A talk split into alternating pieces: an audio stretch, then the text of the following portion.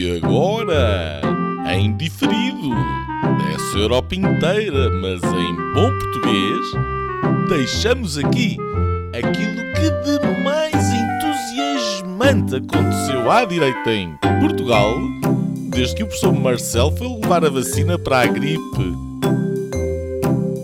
Senhoras e senhores, o episódio desta semana do podcast Linhas Direitas.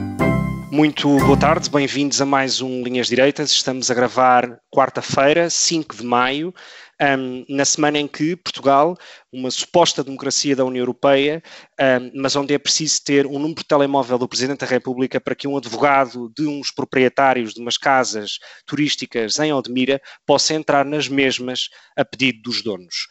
O caso coloca em xeque o Ministro da Administração Interna, que, através de uma requisição civil, ordenou o alojamento de trabalhadores naquele complexo turístico. Vários partidos uh, já pediram a sua demissão. Lá fora, uh, Donald Trump continua banido do Facebook e do Instagram, pelo menos por mais seis meses. Um, a propósito da pandemia, a Índia é hoje o epicentro uh, da Covid-19 e uh, já ultrapassou 20 milhões de casos uh, pela doença. Por fim, na nossa rubrica quase cor-de-rosa, ficámos a saber que Melinda e Bill Gates anunciaram que se vão divorciar e que José Mourinho, não sendo propriamente cor-de-rosa, mas enfim, um fé de ver, um, assinou pelo Roma. No programa de hoje vamos. Uh, então, e o, os últimos resultados do Campeonato do Mundo de Snooker? Não, não. Isso, não... Eu, deixo, isso eu deixo para ti, que sei que és um, um, ah, um fã, confesso. Que, que desrespeito para com o maior evento desportivo da atualidade. Já agora, quem é ganhou? Ganhou o Mark Selby pela quarta vez. Muito bem. Uh, como dizia, no programa de hoje vamos uh, focar a nossa atenção em dois factos, um de política nacional, doméstica, uh, e o outro sobre as eleições de Madrid de ontem.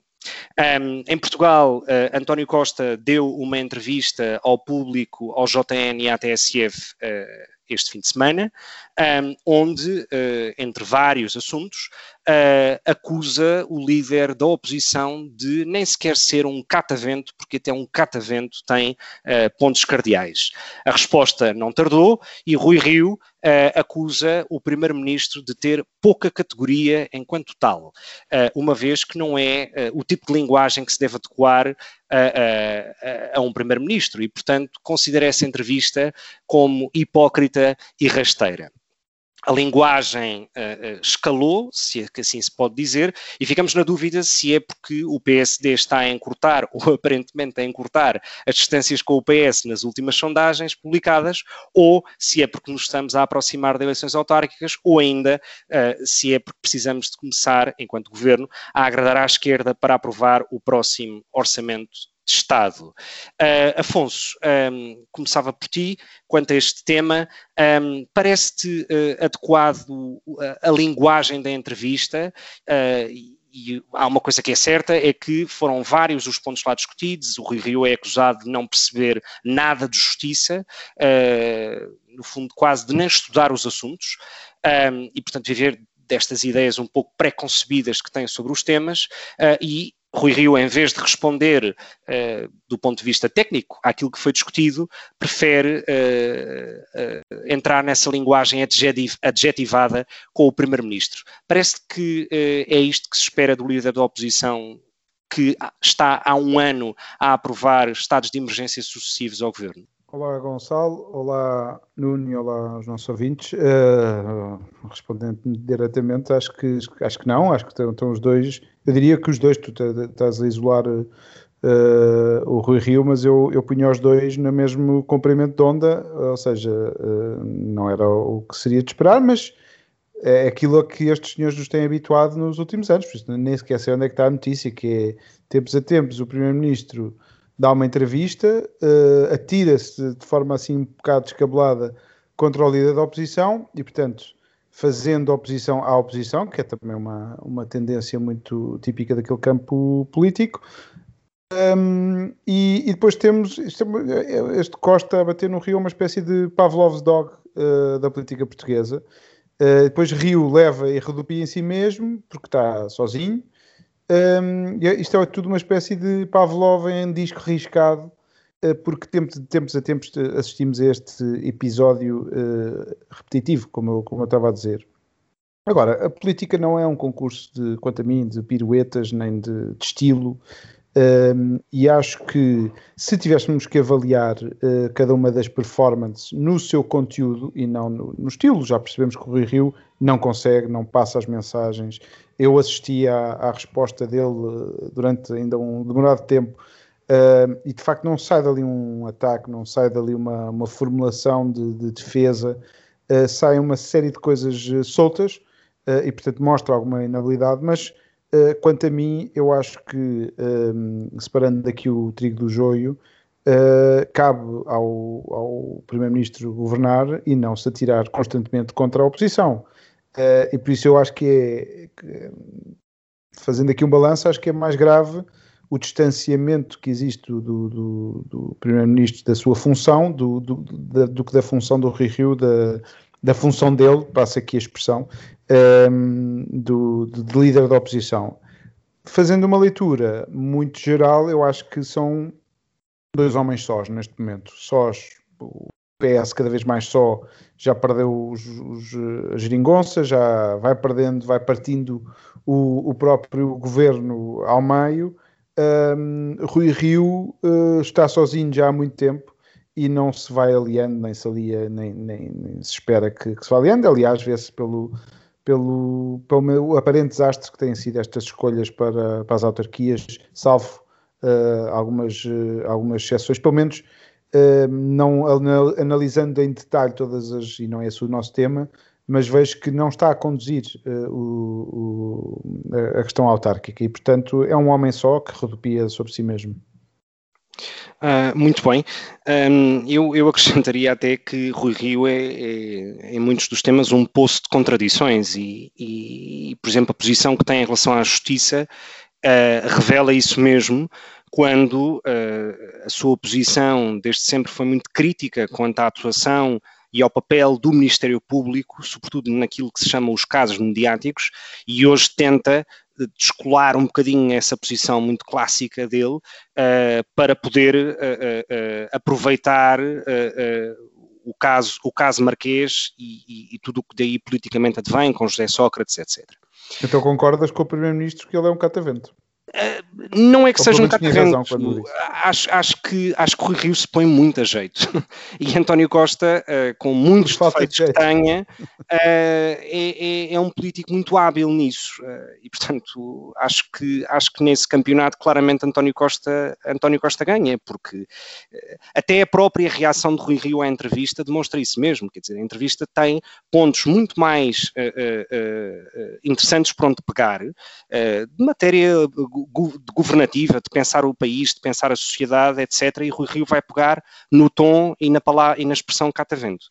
Uh, e, portanto, acho que Rui Rio de facto se põe a jeito. Mas, enfim, Uh, uh, eu, eu fazia-te agora esta pergunta a ti, Nuno. Por um lado, se queres comentar isto que fizemos, isto que, que discutimos agora, e algo que, por exemplo, ao longo da entrevista é, é, é, é comentado, que tem que ver com a suposta lista de reformas que o governo, uh, e onde se incluem coisas como, uh, enfim, reforma do ensino e da formação profissional, descarbonização na indústria, bioeconomia sustentável, estratégia nacional para o hidrogênio, enfim, são hum, várias reformas que no fundo não estão concretizadas e que estão todas numa folha A4 e podemos, enfim, somar talvez a olho 20, 30 uh, uh, supostas reformas, uh, onde não estão concretizadas, onde o Primeiro-Ministro não as explica na entrevista que dá ao público, ao JN e à TSF, onde o Expresso, há cerca de duas semanas, noticia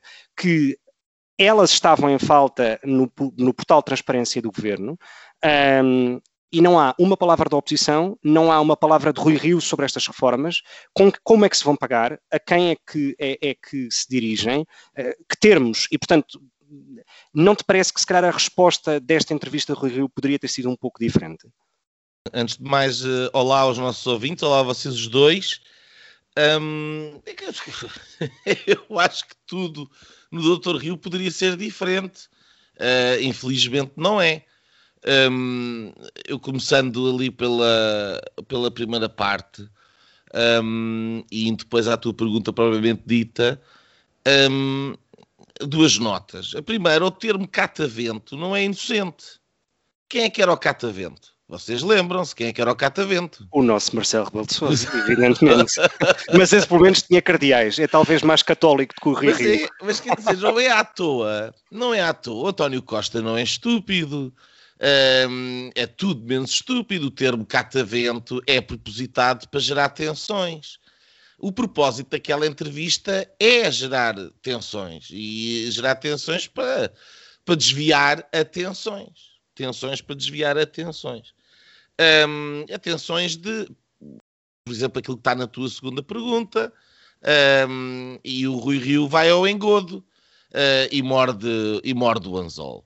Um, a função do, do, do, do Dr. Rio é ser saco de pancada quando interessa.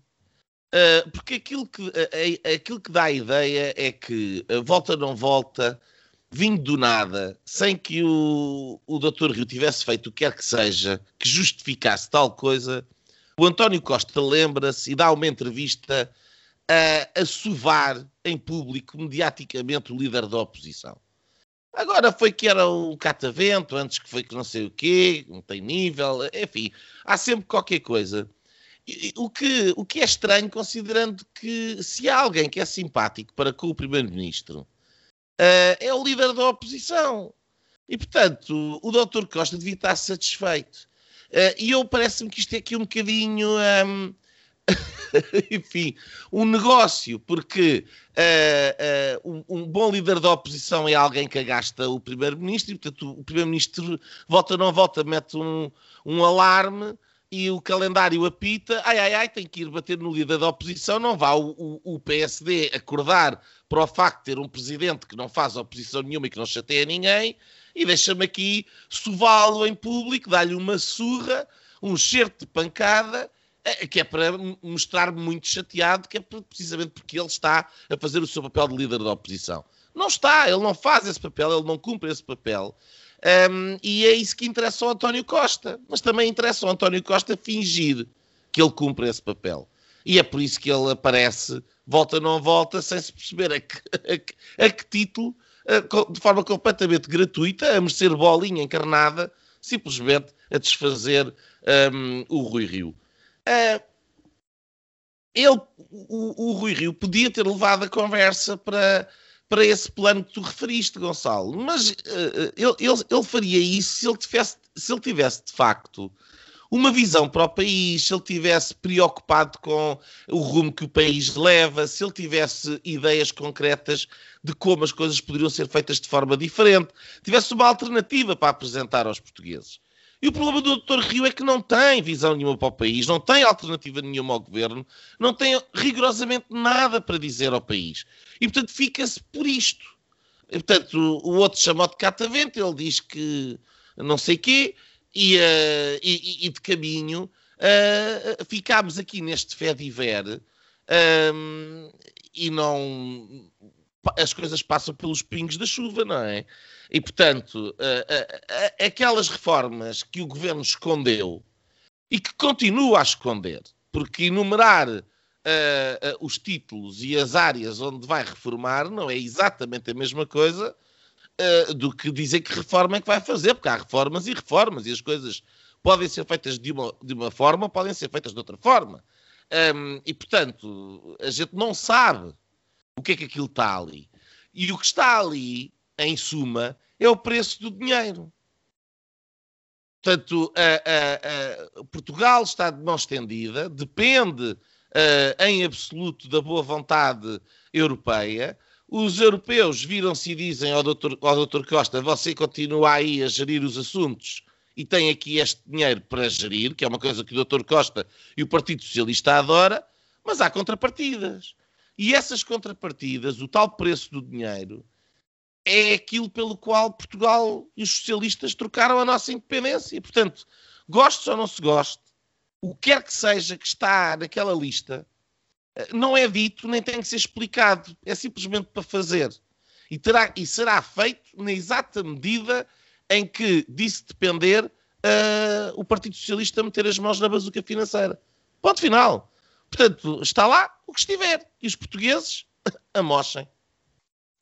Eh, eu, eu, concordo praticamente com tudo o que, o que tu disseste, Nuno, um, e, e, de facto uh, esse elemento que é o preço do dinheiro, ou aquilo que eu, enfim, tinha notado como a moeda de troca da bazuca, um, tem um impacto muito grande. Uh, e tem um impacto muito grande porquê?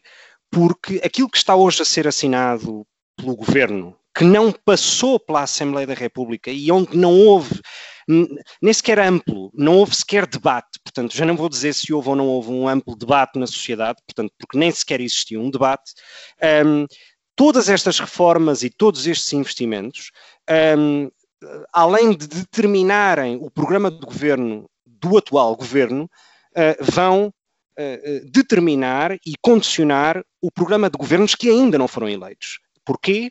Isto é uma espécie de memorando de entendimento da Troika, no fundo, um, atualizado uh, à, à, realidade pós-Covid-19, uh, à realidade da nova década, portanto, que não é a mesma que em 2011, evidentemente. Um, Uh, mas isto, isto traduz-se nisso mesmo.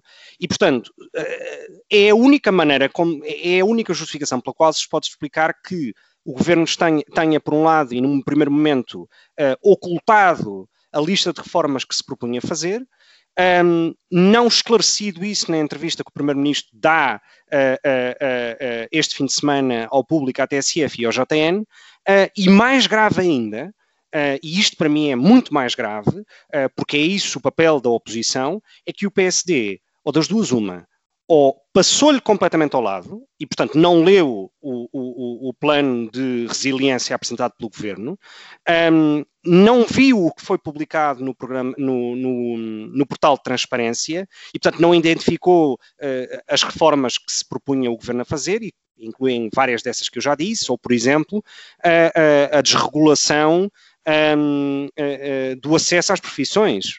Por exemplo, acabar com o monopólio que hoje as ordens profissionais têm em Portugal, quer dos médicos, quer dos enfermeiros, dos engenheiros, dos advogados, enfim. E, portanto, uh, um, tudo isto. Está governo... ali nas entrelinhas, ó oh Gonçalo, desculpa-me a interrupção, Força. está ali nas entrelinhas e que me parece mais pertinente é o Green New Deal. Uh, é o que está ali, a, história da descarbonização, a história da estratégia de hidrogênio, isto aquilo, são coisas que vão custar caríssimo, caríssimo uh, uh, a implementar, que, que vão, que, que, implica toda uma reestruturação económica do país, mais endividamento e a garantia de que vamos estar todos a pagar mais dinheiro, eventualmente por piores serviços ou por serviços, um, enfim, que são mais caros de, de obter e, e, e, portanto vamos ter que pagar mais impostos por serviços mais caros. Uh, isso está aí, nada disso se discute, porque tudo isto é apresentado com a, a inevitabilidade dos absolutos. É uma, uma inevitabilidade de fazer aquilo que está certo fazer, e há uma segunda inevitabilidade. Se o Rui Rio for apontar o dedo e dizer também nós vamos fazer isto, vamos fazer aquilo, vai ter que assumir. Então não, não queremos a bazuca, qual é a sua alternativa? Porque isto, no fim, é, é, é, o preço do dinheiro é simples. Nós estamos na mão das giotas que nos vêm vender estas novas tecnologias, estas novas estratégias, e nós vendemos a nossa independência nacional ao desbarato, uh, e agora não, não, não, há ninguém que levante a voz pelo interesse dos portugueses, coitadinhos. Eu, eu, eu devo dizer, eu devo dizer, desculpa Afonso, eu devo dizer que não tenho uma visão tão crítica uh, sobre uh, medidas, digamos, a caminho da economia verde e da economia circular e tudo isso, uh, e, e, de uma economia muito mais digital, etc., porque de facto acredito que vai trazer muito mais benefícios a, a médio e longo prazo. O meu ponto não é o mérito depende, das medidas. depende de, do que, é que estamos a falar. Há coisas boas e há coisas más. Evidentemente, mas a questão aqui é o governo, ao apresentar uma folha A4 com medidas, uh, com uma lista de medidas sem as concretizar, é muito complicado discutir o mérito de umas ou de outras. Mas, oh, oh, a mim o que me parece grave, a mim o que me parece grave é que uh, na palavra, vamos imaginar, uh, a segunda que estava, a segunda medida da, do papel era reforma da saúde mental. O que é que isto significa? O que é que isso significa? Quanto é que isto custa? E ninguém pergunta. Ou seja, Gonçalo, a conclusão... É o papel. É o papel. Eh, eh, eu acho que, eh, não sei se é uma imprecisão tua, se uma imprecisão minha, mas este papel, o papel que foi feito pelo António Costa e Silva, foi preparado há um ano, foi discutido, já, já vamos no terceiro PRR, foi negociado, aliás, chegou a Bruxelas há um mês e tal e voltou para trás para ser discutido, por e simplesmente o nosso Parlamento é que não esteve interessado, nem sequer está a funcionar, Uh, mais uma vez tiramos aqui o chapéu ao Dr. Rio, que acabou com aqueles debates que lhe permitiam brilhar, mas que se calhar custavam vir lá da. da como é que se chegou? Qual é o sítio, uh, Nuno? Massarelos. Massarelos. Massarelos uh, e vir de lá de baixo, de, até cá abaixo com o seu burrito. agora, quer que dizer, Eloy. o papel andou aí e ele até, como, como nós falávamos a semana passada também, andou com uma data de papéis de Joaquim Miranda Sarmento Uh, a questão não nem sequer está aí. Uh, em relação, depois só fazer outra correção, foi no, não foi no público, foi no DN, no JN e na, na TSF, que, que, que, que o Primeiro-Ministro deu essa entrevista. Um, mas, uh, quer dizer, não, não, o, de facto, eu concordo com, estava-vos a ouvir e estava a pensar, que diabo, mas porquê que nós não, porquê que vamos pensar numa, numa, um cenário apocalíptico, acabar com os subsídios em Portugal. Acabar, acabar, somos mais pobres, mais independentes, uh, ia custar o desmame, não é? Mas por que não? Porquê é que nós temos sempre a contar com a bazuca uh, no, no, enfim, uh, uh, no, no, nos próximos pior que isso, se me permites dizer. Mas deixa-me só dizer, é nós já estamos em modo troika. Nós já estamos em modo troika antes mesmo dela chegar. Aliás, nós temos agora estas, estas, estes luxos de uh, início de crise, que é achamos que é o digital, é o verde, e no fundo a, a União Europeia está-nos a dar esta condição, como antes dava outro tipo de condições, que eram um bocado mais humilhantes, uh, agora dá umas condições, é assim, é um encaixe. Para passar a bazuca, vai ter o encaixe é triangular, não é quadrado como vocês são, é triangular, é mais. Eu, eu, eu, aí não estou Agora, de acordo contigo, porque acho que são coisas que aumentam a competitividade da economia portuguesa. Tudo bem, eu, obviamente, estou de acordo com o Nuno que de facto há externalidades negativas, mas. Estou muito bem com O meu problema é quando isto não se discute. Estou de muito bem oh, com. Oh, Gonçalo, quando se quer por e simplesmente acabar com todos os combustíveis fósseis, é, é isso que significa descarbonização. Ao mesmo tempo que se acaba com o nuclear, como está a acontecer no, aqui no norte da Europa. Ao mesmo tempo que não há condições na União Europeia para se fazer uma rede única de transferência de energia que, que permitiria, por exemplo, a Portugal e Espanha a exportação de energia solar, e aquilo que está a acontecer é que tens os franceses a fazerem nuclear para irem ser eles a vender essa energia que o Norte, que, a, a, a, vai, que neste momento a Alemanha está a produzir com, com carvão, tudo isto é uma grande confusão em que os interesses dos mais poderosos é aquilo que se vai safar. Neste momento, aquilo que existe é a, a pretensão de, em 10, 15 anos, mudar completamente toda a tecnologia energética que existe na, na, União Europeia. E há muita gente que vai ganhar muito com isto, e vão ganhar muito com isto, porque isto vai, é um mercado garantido. E Portugal aí tem, quer dizer, talvez uh, alguns projetos onde se possa candidatar para alguma coisa, mas a verdade é que a capacidade negocial para fazer valer os seus interesses nesta revolução que está a ser implementada é zero. E é zero porquê? Porque está completamente dependente das bazucas e mais, Afonso, era isto que eu queria dizer e calmo, não só está dependente da bazuca e a Troika está cá em permanência, ou, ou, ou, por uma razão muito simples. Porque está dependente do BCE. No dia em que o BCE deixar de comprar dívida portuguesa nos mercados secundários, nós estamos em 2011 2.0 all over again. Mas este é o drama.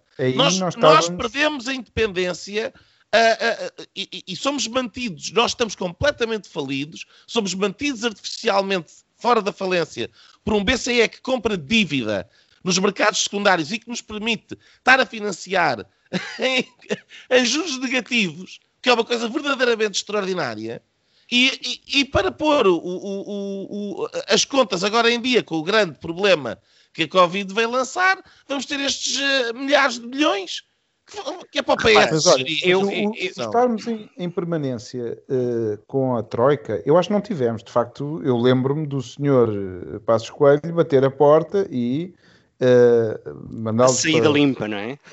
E foi uma saída limpa. O BCE não, não fazia aquilo que fez ao Costa. A questão é que durante o período que seguiu a isso, que é o último ano de passos e depois o, todo o legado agora de o, o, os dois governos de, da Geringonça, Costa, da Geringonça e agora o pós-Geringonça, um, o que nós tivemos foi a União Europeia em permanência. E eu acho que a União Europeia vai segurando as pontas e nós beneficiamos, justo ou injustamente, disso. Agora, a questão que, que, que vocês levantaram há pouco de esconder ou adiar. Eu, eu juntava uma que era evitar estas medidas, as tais reformas, que são as reformas que este governo não vai tomar. Afonso, desculpa, é, mas, que, mas aliás, o mais ridículo. possível saída do Primeiro-Ministro antes que isto, que o dinheiro acabe. Eu sempre disse que o, este governo acaba, não é quando o Rui Rio se juntar ao, ao, ao António Costa. E se calhar foi por isso que este, este movimento pavloviano uh, do, do primeiro-ministro volta e meia bater no, no, no Rio, é uma espécie de, para lá, eu sei que quando fizemos aqui um bloco central isto acaba o meu tempo. Um, ehm, o, o, o primeiro -ministro... o dinheiro não vai acabar. Este é o, o problema. O, não, não, não. o drama é, é este. é, é, é diferente tu teres o dinheiro para as tais modernices que é que eu concordo, a agenda digital e a agenda das, das, renováveis, etc. Quer dizer, eh, tudo o que seja uma, uma economia mais sustentável, concordo.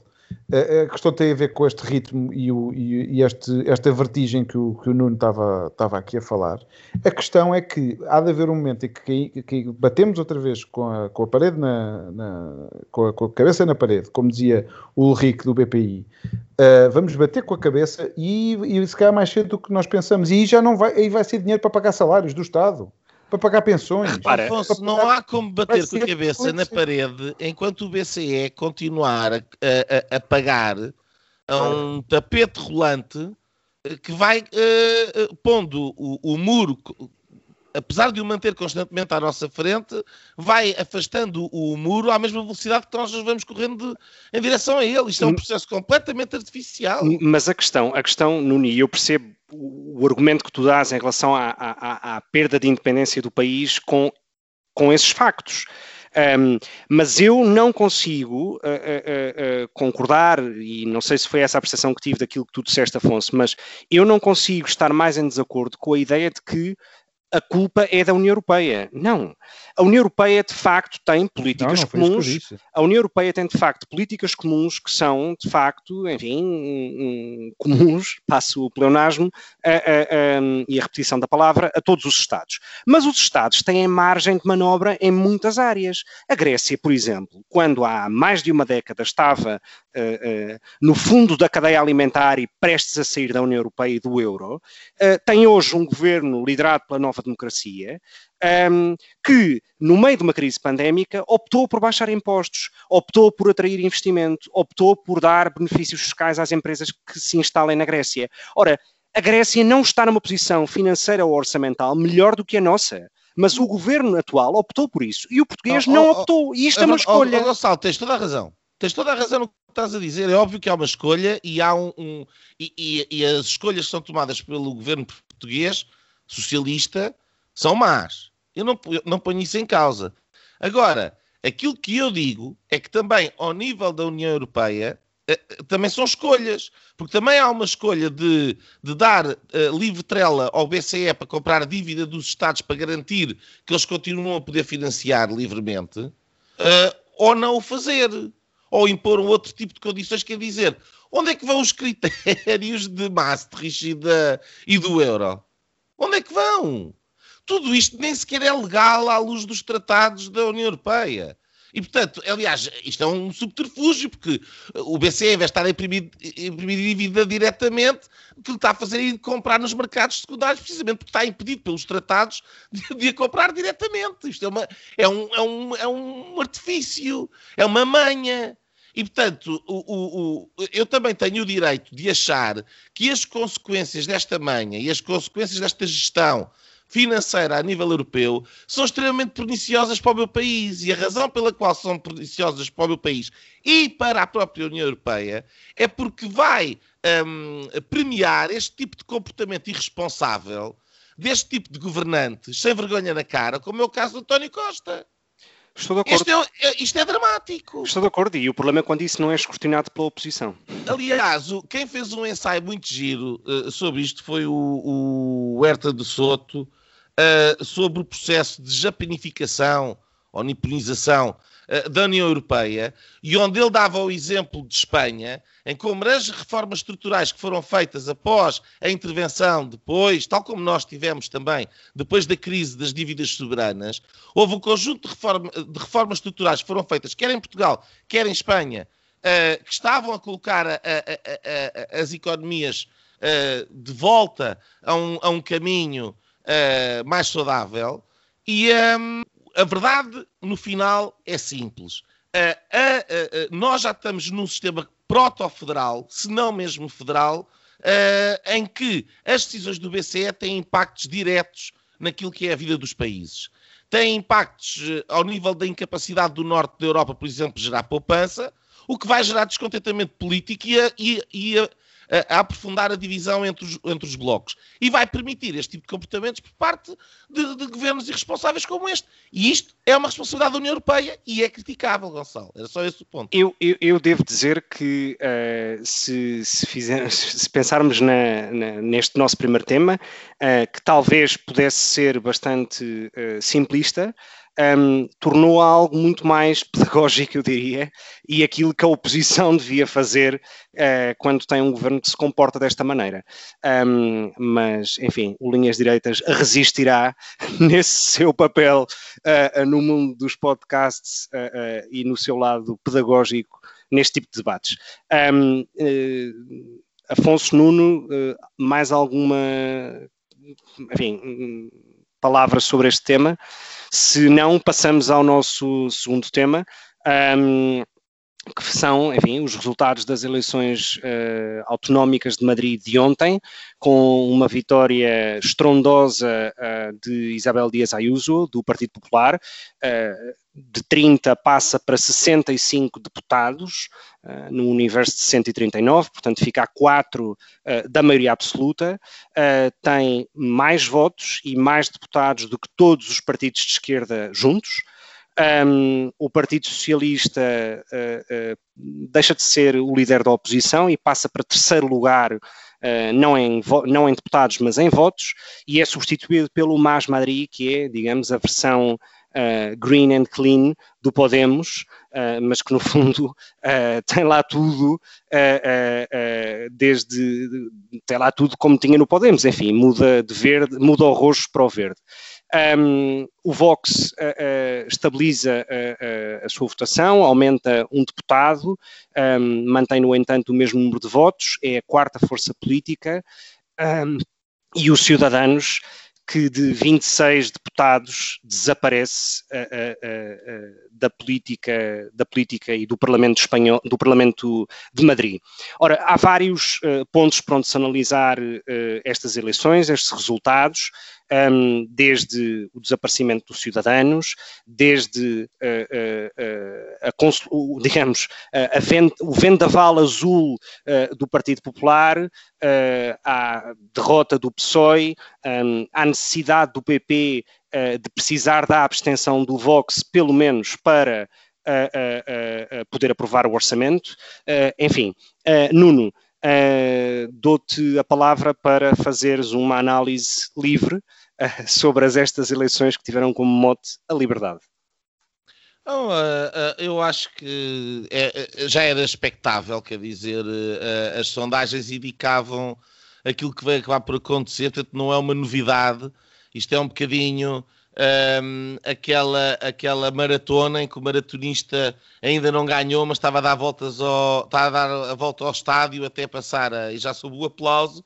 Foi um bocadinho isto, já tivemos a oportunidade de falar sobre este assunto antes. Um, eu vou só referir eh, três ou quatro coisas que me parecem que me parecem pertinentes. A primeira é o discurso, de facto, da, da cagata do PP que dá esta vitória estrondosa. Portanto, foi um discurso forte, é um discurso agressivo, anti-esquerda, é um discurso federador da direita, divisivo, não de consensos para com um, a, a, esquerda da geringonça que ia governando, das quais um adversário era o, o, o Iglesias, de, uh, que era um dos protagonistas dessa, dessa geringonça a nível nacional, e portanto esse discurso um, comprova que uh, o eleitorado prefere alternativas claras do que estas meias tintas um, e, e, estas nebulosas. E, portanto, havia duas alternativas muito claras e escolheram uma alternativa antissocialista, uma alternativa pela liberdade, uma alternativa de direita. Isso é muito positivo, acho que enaltece o povo uh, de Madrid. Um, acho que este discurso forte um, impede o crescimento do Vox e, portanto, é precisamente com este tipo de discurso uh, e, e, a, e, a, não preocupação com as cercas sanitárias em relação ao Vox que, que se consegue fixar o eleitorado um, neste partido de centro-direita sem ter a necessidade de ir para alternativas mais radicais e mais divisivas ainda. Portanto, um, a estratégia vencedora é, uh, a todos os títulos, ótima. Falando da, da questão do, dos cidadãos, uh, comprova o ponto. Portanto, quem se pôs a negociar com o diabo não pode ficar admirado de cair do paraíso, neste caso cair do Parlamento. Foi o que aconteceu aos cidadãos e bem punido precisamente por nesta, nestas alternativas claras ser algo que ficou sem se perceber o que é que significava. Uma nota que eu não tenho visto muito referida é que hum, estas eleições foi um sufrágio de uma política anti-lockdown. Um, eu acho que isto é muito importante. Uma das razões pelas quais um, uh, uh, esta governação teve bom sucesso. O Gonçalo já falou aqui de, de como uh, os pequenos empreendedores, os taxistas, etc., um, alinharam com esta candidatura de direita e a razão, e isto demonstra que o, o, o anti-lockdown também tem um espaço eleitoral precisamente porque não uh, condena as pessoas à miséria e à, e, à, e à tragédia económica. Trazendo isto um bocadinho para Portugal, um, eu acho que aqui no meio disto tudo, quem tem que aprender lições teria, que não aprende nada porque burro velho não, não aprende, uh, era, era o doutor Rui Rio, porque precisamente o papel dos cidadãos é um bocadinho este, e é, é, é, é para é para perceber que uh, o contrário uh, disto também ocorre. Portanto, um, um PP uh, que não tenha esse discurso de alternativa vai, -se ver, vai ver as alternativas que se afirmam a ficarem mais fortes eleitoralmente, é o que está a acontecer em Portugal, um, e ao mesmo tempo uma eternização das outras soluções do poder, precisamente porque não apresenta a tal, a tal uh, alternativa. Um, quanto a mim, boas lições para Portugal, bom sinal a todos os títulos. Tenho muita pena, transpondo ainda e finalizando para Portugal, que esta opção anti-lockdown verdadeiramente não exista. É verdade que a Iniciativa Liberal falou umas coisas e votou contra o estado de emergência, o Chega também o fez, uh, mas a forma como foi feito e a, as propostas e a, e, a, e a, discussão pública como foi feito, não há verdadeiramente um partido uh, e uma opção para votar em Portugal contra estes lockdowns, uh, uh, até já loucos, como é o caso agora, por exemplo, em Odmira, e portanto isto também ajuda a perceber que de Espanha diziam que nem bons ventos nem bons casamentos, mas infelizmente parece-me que politicamente, apesar de tudo, eles ainda vão andando mais saudável e à nossa frente. Uh, muito bem. Uh, há quem diga, uh, há quem diga que, e enfim, temos vários exemplos disso no passado recente, que a política espanhola poderia ser quase como a antecâmara daquilo que vai acontecer, inevitavelmente, mais mês, menos mês, mais ano, menos ano em Portugal.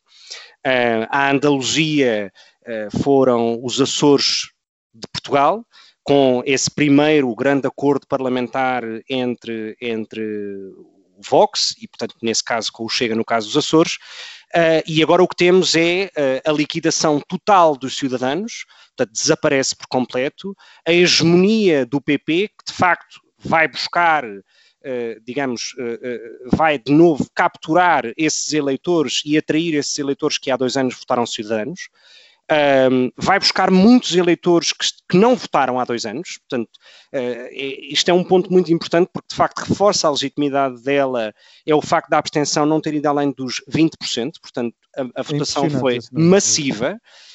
Um, num dia laboral, Uh, com algumas restrições de horário, porque as pessoas mais velhas só podiam votar num período da manhã, etc. E, portanto, não eram as melhores condições, com uma pandemia, etc. E, portanto, isto é expressivo.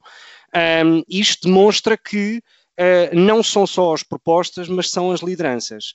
Um, e aquilo que eu te perguntava, Nuno, uh, Afonso, perdão, é, além de um comentário, enfim, a todos estes movimentos, ao facto de Pablo Iglesias ter desaparecido ou abandonado a política ativa espanhola, também, um, se de facto isto não é uma vitória em toda a linha de alguém uh, que se assume, como o Nuno diz, centro-direita, uh, uh, de maneira muito clara, e, e, e, que, portanto, e que tem um estilo até bastante aguerrido, um, se isto não pode ser uma antecâmara daquilo que poderá existir em Portugal, e se tu vês alguém à direita a, a, poder assumir esse papel.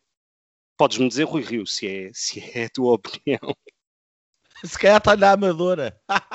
Se calhar está na Amadora. Ou, ou, Gonçalo, eu acho que não, não está em Rio Rio, Rui Rio, com certeza. Uh, é caso para dizer que, que de, de, Espanha nem bons casamentos, nem, nem bons cataventos. Ou de Portugal, se calhar. Calhar. Eu acho que, uh, e acho que todos nós nos casaríamos hoje com Isabel Dias Ayuso. E, portanto, o vento que vem de Espanha é bom porque apesar de tudo é uma, é uma direita moderna. Uh, eu acho que ela também transporta em si uma direita, um, uma direita que, que já agora é uma direita moderada. Uh, e é uma direita moderada na medida em que não vem com uma série de, de, coisas atreladas e que nós associamos. Aliás, a noite foi toda muito cheia de la derecha trompista ganhou las eleições Uh, isto vindo de, da extrema-esquerda, obviamente, que quer tudo juntar e tudo confundir, mas que já agora eu acho que o Trump, se visse aquelas eleições, ia achar que eram, que eram todos mexicanos e, portanto, metia um muro à volta de Madrid uh, para não deixá-los uh, sair. Portanto, eu acho que foi uma vitória que, transportando aqui também para, para Portugal, que é também aquilo que nos interessa, isto já agora serve também para um, é um Açores 2 na medida em que vamos eh, assistir uh, à tal normalização do Vox, que é uma, uma espécie de correspondente do Chega. Eu diria que, que é injusto é, até essa, esse paralelismo, acho que é, é, é uma, é, uma, é, é, mais próximo de um PP de Nuno Melo do que propriamente do atual Chega ou do atual PP.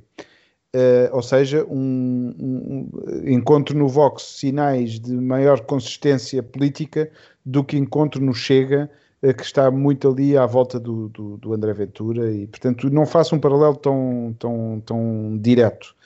Uh, e, e, faço aí um paralelo mais direto para o PSD, que ocupa uh, mais ou menos a, a área do, do, do, PP, e, portanto, há ali um potencial, quando se fala de, de, da charneira do nosso sistema ser o PS, uh, eu acho que o, o PSD, como, como o, o segundo partido neste momento, com, com maior do, do, do, país em termos de votos, não agora nas sondagens, mas com esse potencial, vê-se nesta vitória de, de Ayuso o potencial que tem um, um PSD uh, eh, mais centrado naquilo que interessa. A questão de depois ser um bocadinho mais à esquerda, um bocadinho mais à direita, importa que uh, ocupe aquela área política. E neste momento, aqueles 26% ou 23% acabam por não ocupar eh, coisa nenhuma ocupam os fiéis e ocupam, uma, pronto, estas pessoas que, por vistos, ainda não arredaram pé, uh, mas que podem arredar a qualquer momento, porque se não responde aos, àquilo que preocupa as pessoas, e eu acho que esta Ayuso, uh, aí estou com o Nuno, não ponho tanto na questão da, da pandemia, mas, mas, certamente estará muito na, na, questão como lidou com a pandemia, que é uma forma moderada, mais uma vez, de lidar uh, saindo das tais extremismos que, que, que nós temos assistido uh, com lockdowns muito abruptos e muito, muito, muito duros. Um, eu acho que uh, acho que é um, é um bom sinal uh, e, e, pronto e, e, e que, que, que, dê, que inspire se calhar a nossa área de, de centro-direita português. Olha, eu, eu, eu, eu concordo com, com, com, grande parte da análise que fizeram e, e acrescentaria alguns pontos, que é um, de facto, é, é, é, preciso, eu acho que para compreender a Ayuso há que entender muito o estilo e a estratégia que ela adotou. Nos últimos anos, uh, uh, e isto é uma coisa que não é exclusiva nem de Portugal nem de Espanha, é um bocadinho, uh, está um pouco por todo lado, na Europa, nos Estados Unidos, etc. Um, o que tivemos foi, ou o que temos assistido, e em Portugal tanto o Partido Socialista como o Bloco de Esquerda assumem esse tipo de linguagem, eh, coisa que o Partido Comunista não faz, mas é aquilo que se chama linguagem dirigida aos coletivos.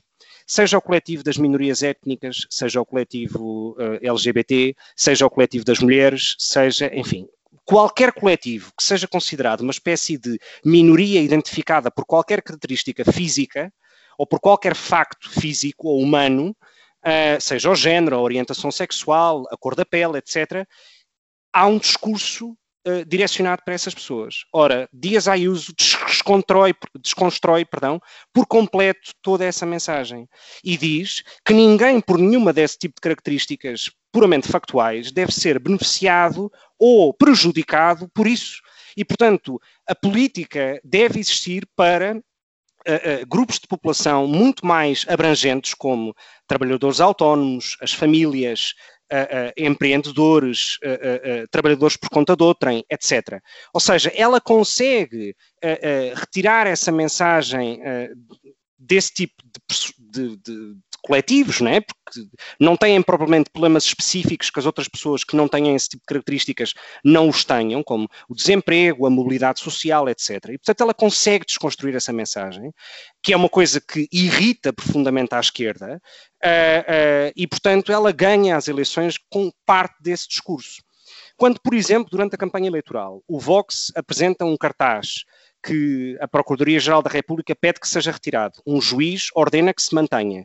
Que dizia que eh, menores não acompanhados, estrangeiros, ganhavam não sei quantos milhares de euros por mês e uma senhora reformada não ia além dos 500 euros. Quando perguntam vários jornalistas a Isabel Dias Ayuso o que pensa disso, ela diz, isso não é um problema, isso é propaganda com minorias e eu não vou entrar em, em discursos de guetos, porque de facto isso não resolve um problema que de facto nem existe. Estamos a falar de um universo de 200 pessoas, num universo de 7 milhões, e portanto ela consegue desconstruir tudo isso.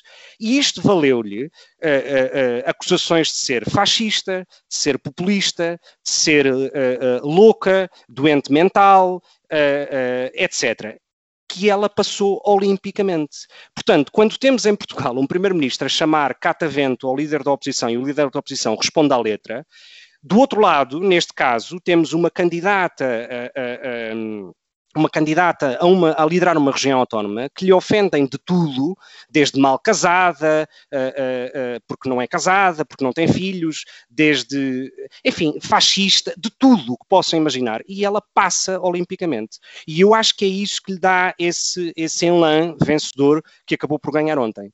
Uh, e, portanto, eu, para fazer esse paralelismo com Portugal, acho que claramente falta uh, uma reorientação e um redirecionar da mensagem, uh, daquilo que se quer transmitir, do tipo de projeto que se quer transmitir, e faltam líderes, faltam personalidades novas, faltam rostos novos que, de facto, introduzam isto. Há só uma nota final que eu queria acrescentar, que é em, em, em, Espanha, a questão da, da, da, política de educação é uma coisa muito debatida, pela questão das línguas, pela questão do ensino laico versus o ensino religioso, etc. Uh, uma das grandes medidas, e era provavelmente a medida mais dispendiosa do seu programa eleitoral, é o cheque ensino. Ela quer dar a possibilidade a qualquer agregado familiar, viva num bairro pobre ou num bairro rico, uh, tenha habilitações literárias, ou, ou seja, que os pais tenham habilitações literárias ou não, que qualquer criança tenha direito a ser educada naquilo que os pais querem que ela seja educada. Quer seja na educação laica, religiosa de qualquer tipo de religião, no ensino público ou privado, independentemente do sítio onde viva. E, de facto, isto consegue que ela arrase votos nas zonas ricas, nas zonas pobres, nos bairros operários, no tal cinturão vermelho que sempre se dizia que era o cinturão vermelho do PSOE e do Podemos, ela arrasa por completo. E é este tipo de mensagem alargada, de um eleitorado alargado e não de nichos, que faz com que ela ganhe as eleições. E é isto que à direita, aquilo a que se acusa da direita à Cássia, onde, onde o Nuno me inclui, etc., eu acho que essa direita dita direita fofinha Uh, não precisa de ter medo de dizer que não tem uma mensagem para os coletivos minoritários, porque não é preciso, porque essas pessoas têm problemas iguais às outras que não têm esse tipo de características. E foi aí que ela ganhou na mensagem. Uh, segunda Gonçalo, ronda, para ver o que é que vocês acham. Pronto, ainda bem, se tu me permites, eh, quer dizer, mas eh, isso é precisamente aquilo que eu defendo. Uh, portanto, a igualdade perante a lei é um dos, um dos grandes legados e, e, simultaneamente, alicerces, pilares um, das democracias ocidentais de tipo liberal.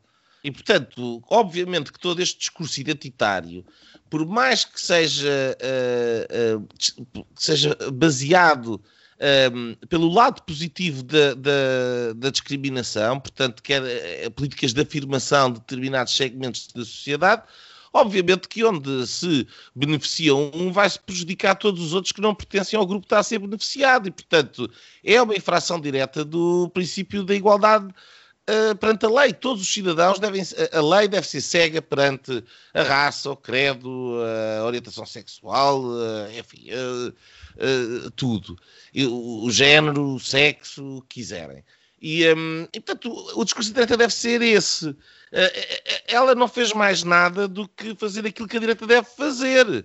A, a crítica que se faz muitas vezes é essa tal direita mais fofinha, mais apaniguada, é deixar-se uh, ludibriar pelas, um, pelo discurso e pelas narrativas da esquerda e acabar por comprar esses discursos e estar a, a, a, ter esse tipo de debates que devem ser liminarmente recusados. E o problema é que quem é quando aqueles que recusam esse tipo de debate são simplesmente as extremas e são os Vox.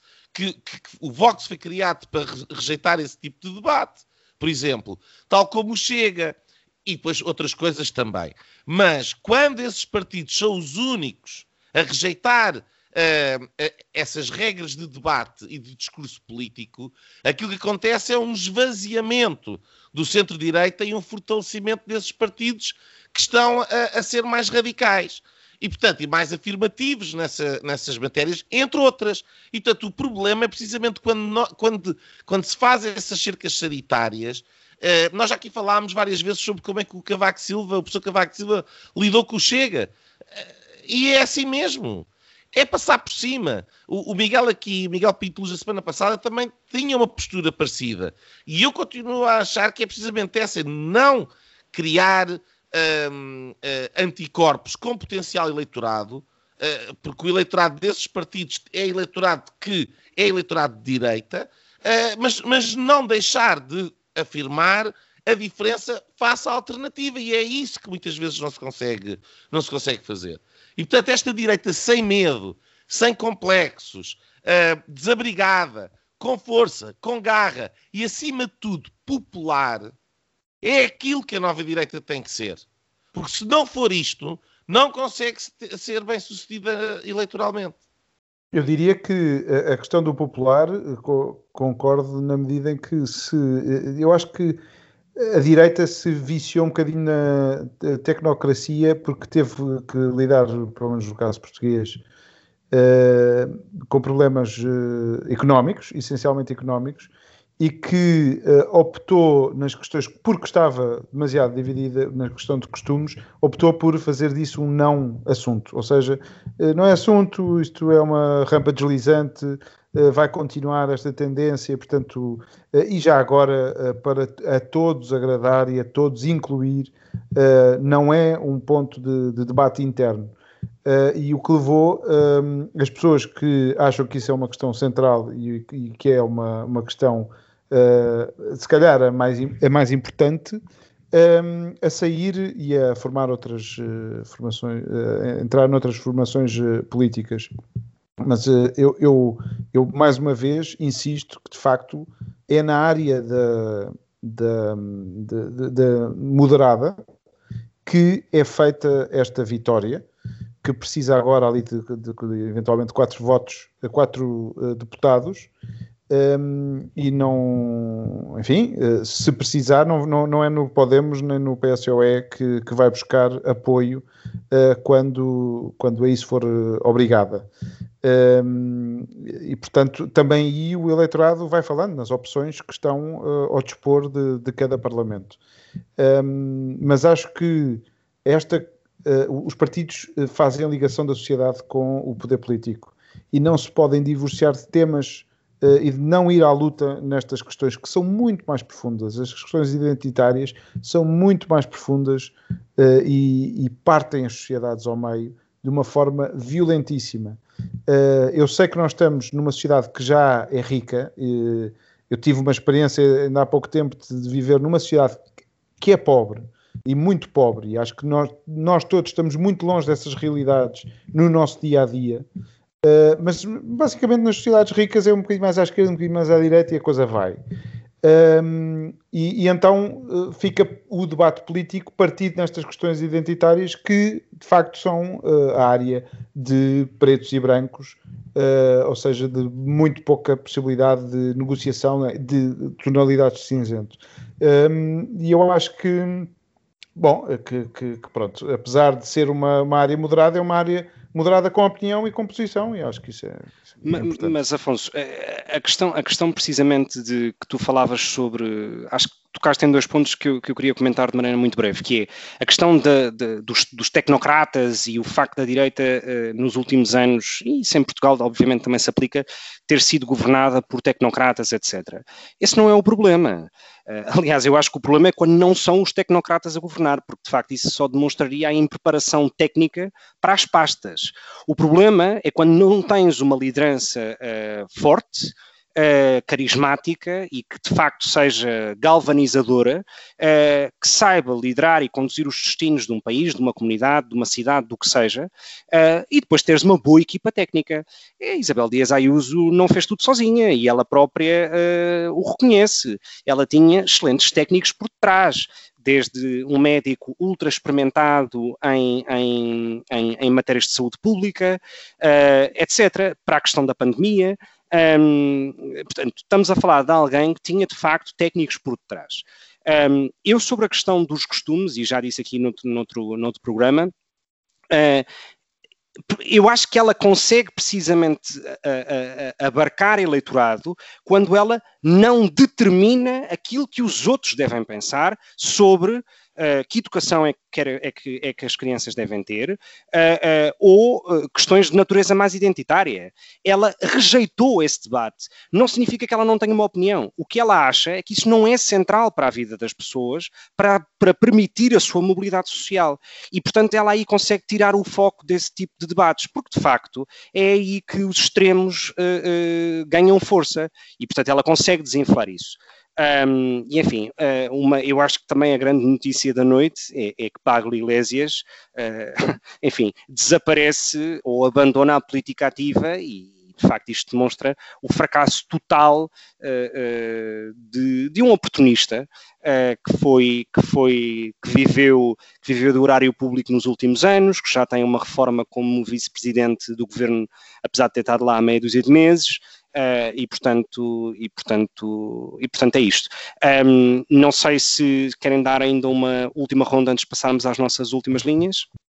Nada, só dizer que há de voltar, ele vai andar por aí, uh, como outros políticos. Uh, consta, consta, consta, consta, que está à procura de um lugar qualquer na comunicação social para ir fazer dinheiro. Mas enfim, a mulher continua como Ministra da Igualdade no governo e, portanto, o casal. Então vai, vai tirar um curso continua. para Paris. Uh, ou para a Venezuela. Talvez, Olha, a Venezuela talvez. era um bom sítio. É, não é? bom, passamos às nossas linhas do programa de hoje. Afonso.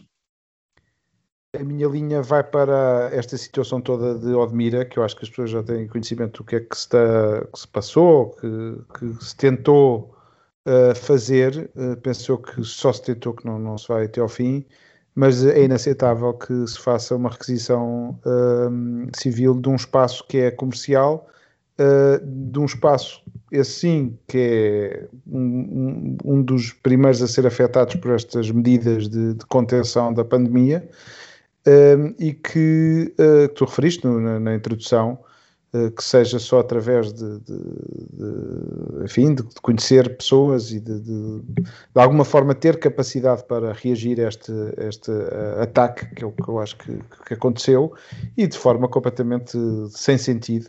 Se, se querem contratar um espaço para para uh, alojar uh, doentes ou pacientes de, de, de Covid-19, então que o contratem, que o contratem com um preço justo e, um, e que seja um, um uh, feito de forma decente. Eu acho que isto lança um sinal preocupa muito preocupante sobre a forma como se, se pode que há gente que, que, quer resolver problemas e, e, é, é um péssimo sinal. Muito bem, Nuno. Uh, qual é a linha que nos trazes esta semana? A, minha linha é, obviamente, também sobre Odmira, porque uh, uh, é onde eu resido, em Portugal, a minha residência oficial. Um, aliás, a cerca sanitária passa pela minha propriedade. E, portanto, eu um, há partes da minha propriedade onde, cumprindo a norma, por exemplo, ir eh, a uma das nascentes, não, não, não, não poderia ir. Eh, enfim, quer dizer, é, é ridículo. Estamos a falar de 40 hum, ou 50 testes positivos, pessoas que estão assintomáticas. Um, a questão da, da, da, requisição civil, o Afonso já referiu, mas eu gostava de, de uh, dizer que toda esta situação é criada pelo Estado. Porque quem. Eh, eu conheço muito bem, obviamente, aquela realidade. Eh, eu sei bem eh, os anos que, para ter uma autorização de construção, foi preciso ter. E para ter as aprovações da Câmara, para ter as aprovações da REN, da RAN, do Parque Natural, do ICN, da DRAPAL, percorrer todas as capelinhas burocráticas para ter uma, para ter uma, uma, uma autorização. E depois temos o, o governo, e isto tudo em nome da proteção ambiental do Parque Natural. E depois temos um, um, governos socialistas que paulatinamente aprovaram, uh, no total já vão mais de 5 mil, 5 mil hectares de estufas. Mais de 5 mil hectares de estufas. Estamos a falar de mais de 5 mil campos de futebol Enquanto que não se pode uh, ter mais um metro quadrado, não se pode ter mais 10 ou 15 metros quadrados no, no, no, num telheiro para se guardar um trator, sem estar 4 ou 5 anos à espera da autorização dos poderes uh, uh, estatais, e depois chega uma multinacional como a Driscoll's e, uh, e tem a capacidade de aprovar entre a Driscoll's e os outros mais de 5 mil hectares de estufas plásticas. Ora, eh, cada hectare tem um X número de trabalhadores acoplado, como é evidente. Um, e aquilo que aconteceu, e foi este governo do António Costa, fizeram uma, uma amplia, quando já mais, de, estamos a falar de Odmira, um conselho com cerca de 25 mil habitantes, mais de 10 mil trabalhadores já lá estavam, ainda com metade de, dos hectares por cumprir. E aquilo que este governo do, do António Costa fez foi ampliar em 50%, o que quer dizer que mais do que vão duplicar aqueles trabalhadores que lá estão. E quando as pessoas disseram não há condições, primeiro, não há água, não há água para esta exploração toda. Não há fiscalização para os químicos que estão a largar nas ribeiras, como quem vai tomar banho à, à, à cascata dos Alteirinhos, sai de lá com, com os olhos a arder. Não há habitação para todos estes imigrantes, não há serviços de saúde, não há escolas, não há educação para toda esta gente. É evidente. Estamos a falar de transformar os portugueses em, num prazo de 10 anos, uma minoria. E a solução que o governo apresentou para todos estes problemas foi enfiar os imigrantes nas próprias das explorações em contentores de metal, para os quais disse que ia fornecer saneamento básico, TV e internet. Isto foi a solução deste governo. E depois temos, estamos a falar de contentores com 16 trabalhadores eh, eh, por contentor, em condições absolutamente deploráveis, denunciadas já por diversas organizações, aos quais nunca ninguém ligou nenhuma, com a destruição completa do Parque Natural, e agora chega ali o, o ministro Cabrita e o primeiro-ministro e dão ares de que aquilo não tem nada a ver com eles e que não era nada previsível que nada disto acontecesse. É absolutamente deplorável e vergonhoso e um bom exemplo da, da, da sem-vergonha e da, da, da autêntica imoralidade que, que, é este governo. Uh, uma última nota para a questão dos assintomáticos. Odmir é o maior conselho do país. Nós estamos a falar de 40 ou 50 casos Uh, se, for, se, o, se, o, critério fosse o quilómetro quadrado, era o, era o Conselho com menos casos, casos de testes positivos do país.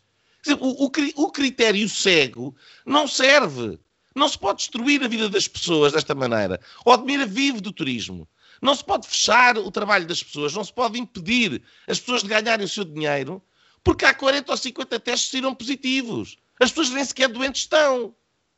E, portanto, no meio disto tudo, fala-se da, requisição, da requisição do Zemar, porque se fala dos, de, de, de, das inconveniências para a malta de Lisboa e de Cascais, que tem lá uma barraca uh, no, no, no, no, Zemar, e, uh, mas não se fala dos do, da verdadeiro problema que está na Gênese e que a responsabilidade é do governo e, em particular, ainda foi agravado pelo atual governo de António Costa.